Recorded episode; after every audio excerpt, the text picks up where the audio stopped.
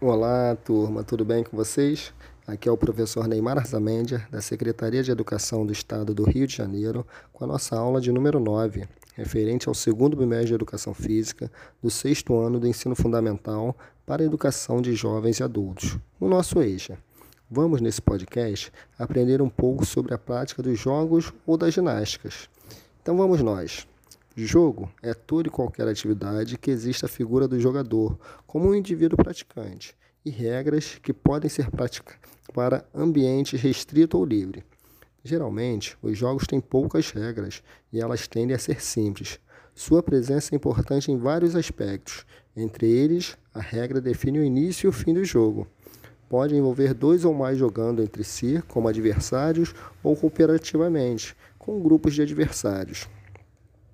É importante que um jogo tenha adversários interagindo e, como resultado de interação, existe um vencedor e um perdedor. O jogo é um termo do latim, jocus, que significa brincadeira, divertimento. Jogos são atividades estruturadas, praticadas com fins recreativos e, em alguns casos, fazem parte de instrumentos educacionais, onde são usados para passar uma mensagem aos jogadores, vencedores ou perdedores são distintos do trabalho, que visa remuneração, e da arte, que está associada à expressão de ideias.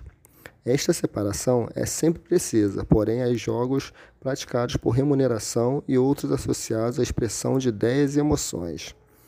Em resumo, os jogos possuem um certo número de características comuns que permite que sejam classificados como elemento de um jogo.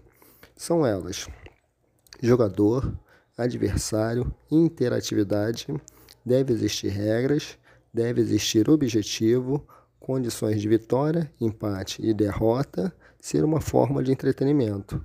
Portanto, ao longo dos anos surgiram várias tentativas de dizer o que é um jogo, sendo diferentes os conceitos e classificações que são jogos cooperativos, jogos competitivos, jogos desportivos, jogos populares, jogos de tabuleiros e, mais recentemente, mais famosos, os jogos virtuais.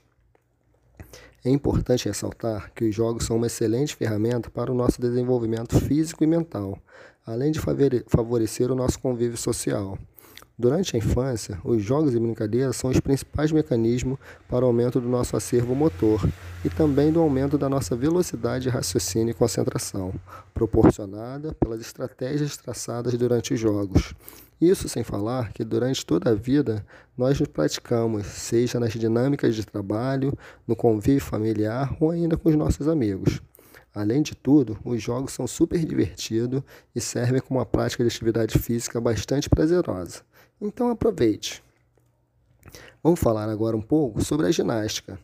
A ginástica é um esporte que envolve a prática de uma série de movimentos que requer força, flexibilidade e coordenação motora.